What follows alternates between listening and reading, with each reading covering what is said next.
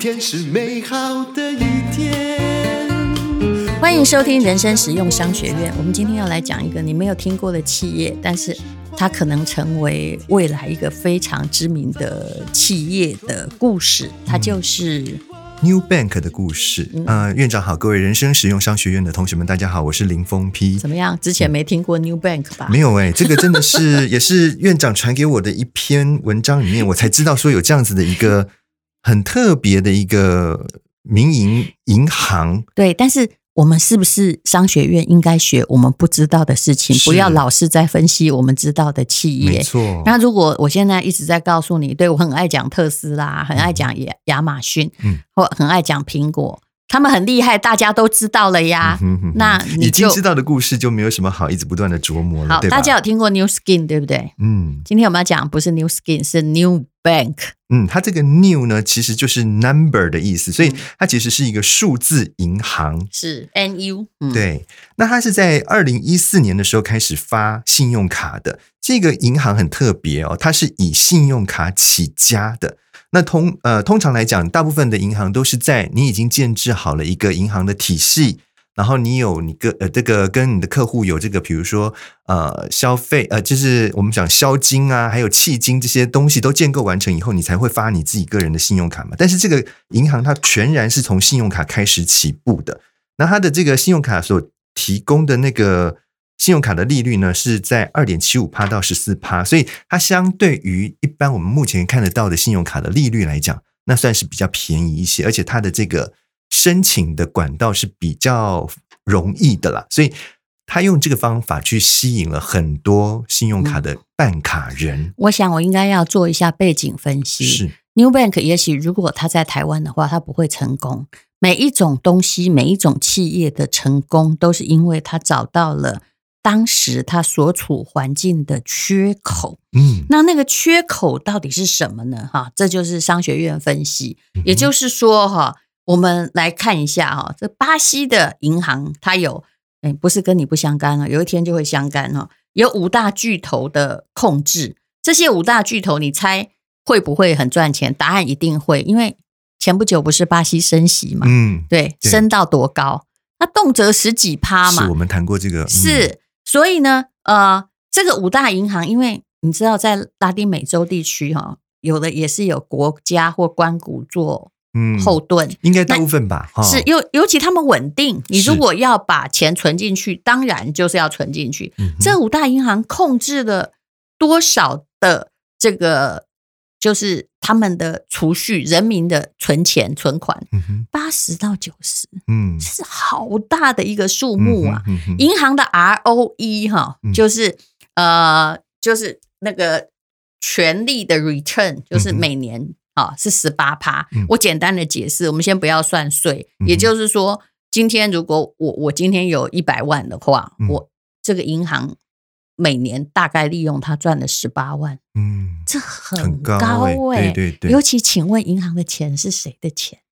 是人民的钱，可不是他的钱啊！可是我好比较好奇的是，诶，那这些银行难道没有发信用卡吗？还是说对他们对于这个发信用卡的要求条件是蛮高嗯的，所以呢，才导致说这样子的 New Bank 它可以从是这个信用卡是切入，这是跟台湾早期的状况是一样，嗯所以其实我现在要就是教或者是跟大家讲的，就是对任何一个企业嗯是不是可以成功的背景分析。嗯哼，台湾早期是怎样？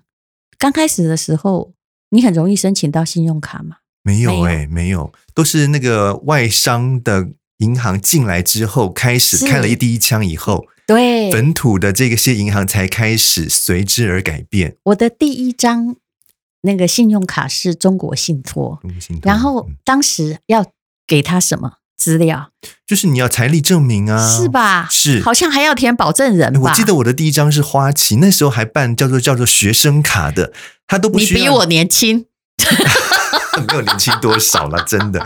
对， 就是我那他时候没有花旗，第一张刚开始嗯不需要你是提供财力证明，才两，万吧？对，两万，是不是没错，没错。哎、没我们错以前我记得刚开始，我大概是台湾前可能是几万个啦，嗯就是前几万位持卡人。嗯你要有固定工作，而且固定工作哈也没用哦。你前一年还要有报税收入，嗯嗯就不嗯容易申请。哇，刚是申请到的时候好高兴，各位现在已经觉得我们在讲恐龙时代的事情。。没错没错好，我们来看巴西好了，嗯你相不相信呢？巴西这个银行，它的 ROE 哈，也就是股东权益的报酬率哦。嗯如果你是那个银行股东，你开心死了，一百万可以拿回十八万每年。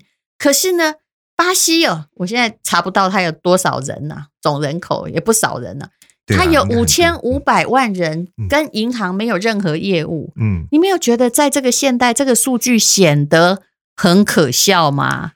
嗯，我我就是你它不跟我存讲，钱，对对，你跟我讲这样的数字，我会想说，是不是因为他们普通的人都没有储蓄的概念，或者说他们的收入真的很少，是用后者。赚多少花多少，所以他根本没有余钱去跟银行做这种生意上面是的的往来嘛？是的，对都不可对以，两者都有，嗯是但是也有可能是他基本的商业。如果今天哦，你俩可以，起码有人在菜奇亚，可能还是没有银行户头哦，嗯，因为他会觉得钱放在自己的枕头下面比最较安安全全，是尤其在一个通膨高的地方，嗯，存钱进银行干嘛？你有没有想过这是基本问题？对，好，那其实呢，这些游离于金融体系外的人口，因为他是巴西人，所以他了解自己国家的痛处，嗯嗯嗯这才能够有创业的契机。是是占巴西人口的四分之一，从这里你可以推出巴西的人口大概是两亿两千万左右。嗯，嗯嗯好，那么再来了嗯，其实为什么他又看到商机？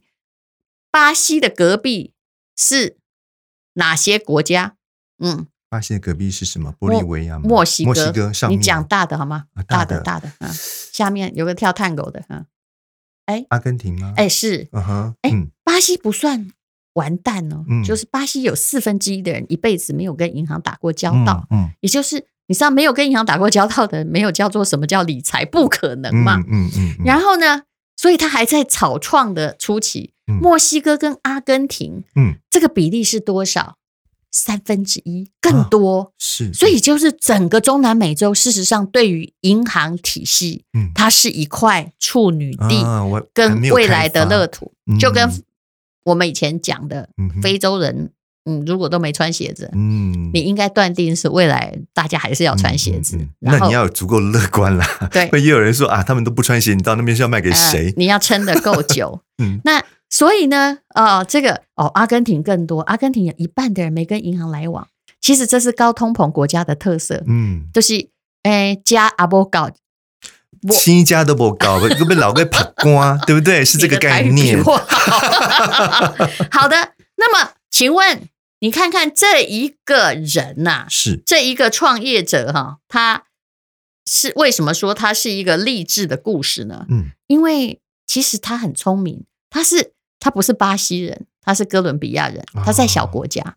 但哥伦比亚显然比较难发展，因为你知道哥伦比亚，嗯呃，前不久只要一上国际新闻，是什么毒枭吗？对不对？嗯他们那边很可怕欸。嗯嗯，嗯，那、我怕我以后去哥伦比亚被表扬，所以我现在让你讲就好 了。但是他很聪明，他毕业于史丹佛大学，嗯然后他在摩根斯坦利工作，也就是他在金融业是有历练的啊。嗯嗯，然后他在那个工作金融业工作的期间，他去发展拉丁美洲的业务，又回到史丹佛念 MBA，嗯然后去后来他跑去巴西哈、哦、做创投啊、哦，嗯哼他就开始看到了，嗯。这个商现在机嗯这个是一个商机是，大家还需要银行嗯，这还是一个芳心为爱的地方。但是那五只大象怎么办？那五只大象是谁？这是关谷的银行咯，是的是吗？然后他当时呢就有一个很励志的看法说的确很难，嗯，蚂蚁打不过大象是，大象也会吃了你。嗯哼但是也许蚂蚁也可以让这些大象很着急的跳舞，只要嗯不要被它踩死就可以。嗯嗯，那于是呢，当然他为什么跟普通人打不到交道？所以创业最要看到的就是什么东西是缺的嗯，它是刚需，但是它是缺的。嗯他找到了，了这个点，这然应后该就算是一种蓝海策略了是啦，然后他去研究哈嗯哼，一个原因，我觉得这叫错位竞争呐嗯，啊，就是跟你们这些五大关顾，如果我去开，我一定被你踩死嘛，因为是啊，因为你跟我不一样。然后可是呢，你们现在网络很弱，于是我就嗯从网络开始，嗯嗯嗯，那普通人跟银行打不上交道，你觉得原因何在？嗯，就是门槛太高啊。以前我们去银行是不是贷款什么？哦，那个经理都要看人家脸色哎你的。你怎么还记得？哎呦，我爸就曾经是这样子过来是的、啊。以前要贷款好很困难很哦你。要跟不像现你要在哦请经理吃饭呢、对，现在好有没有？大家都好好对开啊，人心家。是巴不得你来借哎，吴，小姐要不要多借一点？没错，对，嗯，，对。然后呢？啊，而且我们还会威胁银行说，你这个贷款如果利不息降的时候，我去别家对借啊，我可可以还光，怎么样？对哦，哎各。对对嗯哼嗯位哼不要学我，这个不是一个很好的态度 哈，但这是应该的。好，对啊，是一种因为交涉的手段啦。那巴西的银行收固定十块钱美金的账户的嗯月费，嗯哼，这也是你要看见的，你有没有竞争的可嗯能？你只要比它嗯嗯低，就有你那才个能竞争力啊，你才能打赢那些大没错象。大象五家五只大象联合起来收十块钱美金，嗯，然后垄断嘛，嗯哼他们 ATM 取款服务也要收费。嗯嗯，跟我们也是啦。我们哦也是啊。那你知道它的信用卡利率高到多少吗？哇你说一般的银行五大年银行哎年利，率，年利率，我们这里也很很高。我但们是我年们利不能超过二十趴啦，超过二十趴就算是但高利是贷喽。一个月如果二十趴，嗯你要用复利计算，哦，那很吓人呢。哎、也很吓人哦。对呀，对呀，你知道巴你要利滚利西很可怕巴西的呃存款利率，我有一阵子有去问过，嗯就定存大概十八趴，不过你不要去存哦，因为你打不过它的通膨，它通膨可能更厉害。嗯哼现在不知道是多少，可是如果你用信用卡，为什么大家不要信用卡？你用信用卡去刷，然后你还不出来的话嗯，它循环利率用年利率来计算的话，三百到四 百趴。嗯吓死人了。哎哎哎，黑社会也没这样，对呀，这是什么吸血鬼？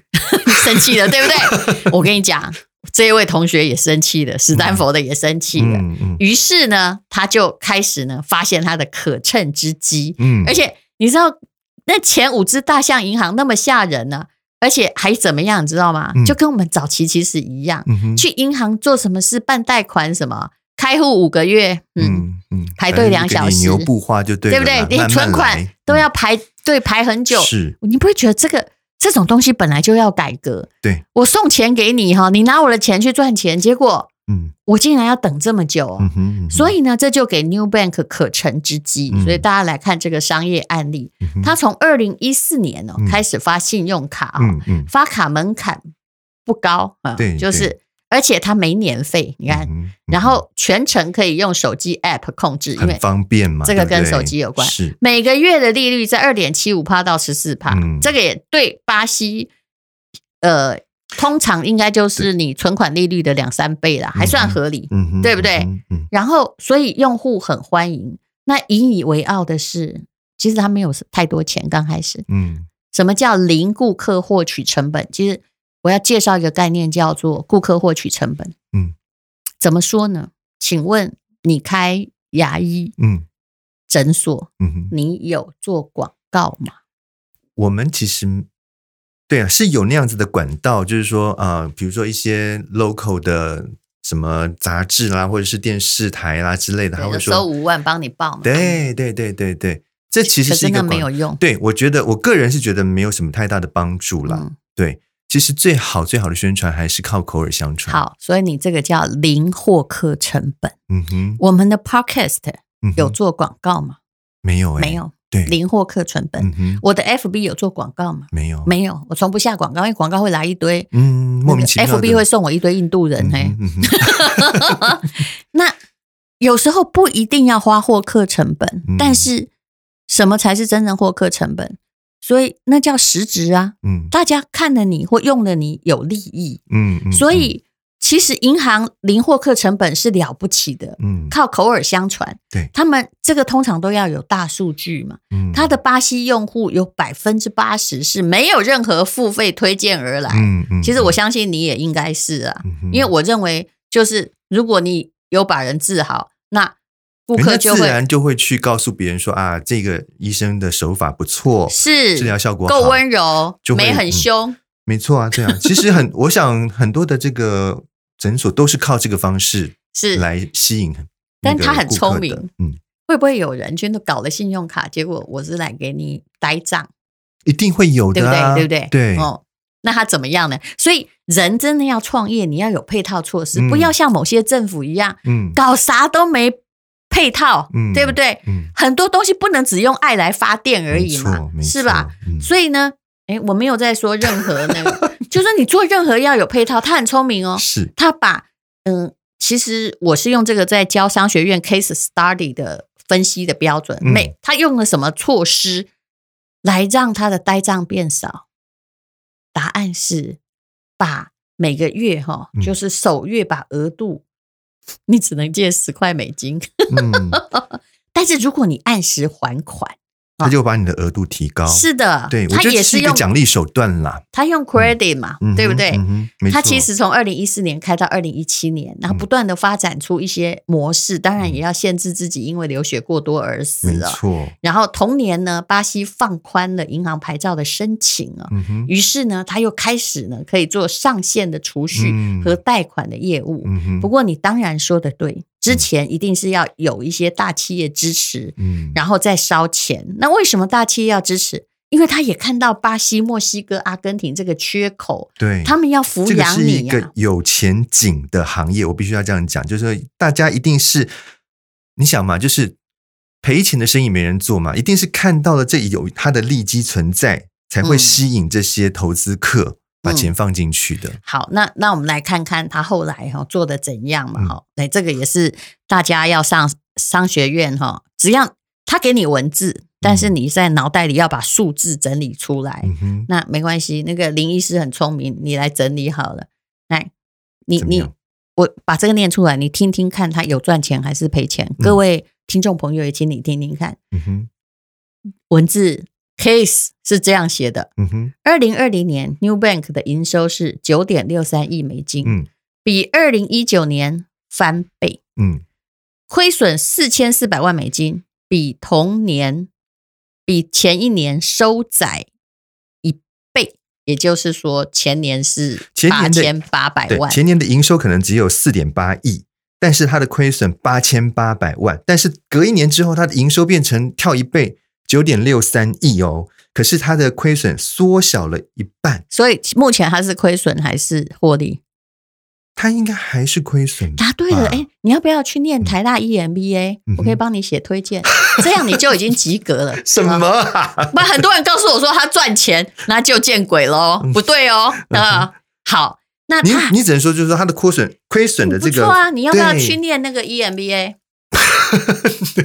因为反正现在疫情也挺没事的，嗯，是哈，我对，觉得这你蛮值适得合考虑的。哦。你嗯通，过了 考验，对他还在赔钱。嗯一看到哦这个嗯哼文字的 case，你就要知道他目前的状况，嗯哼，他的确还在烧钱呢、是，一个网络的平台，一个银行，它如果现在已经赚钱，嗯哼，那才是一个不应该的事情。嗯当然，它背后有金主，嗯比如说腾讯。是，腾讯在二零一八年，像这个我让你赔嘛，对不对？嗯像 New Bank 下注一点八亿美金，嗯成为它的股东，是，所以可见它的股价在赔钱，它在赔钱，但它股价还挺值钱。嗯，对不对嗯？嗯那为什么中国人要投资它？一定是看到了他未来的前景啊，对，对不对？所以为什么有人要投资你？嗯你觉得？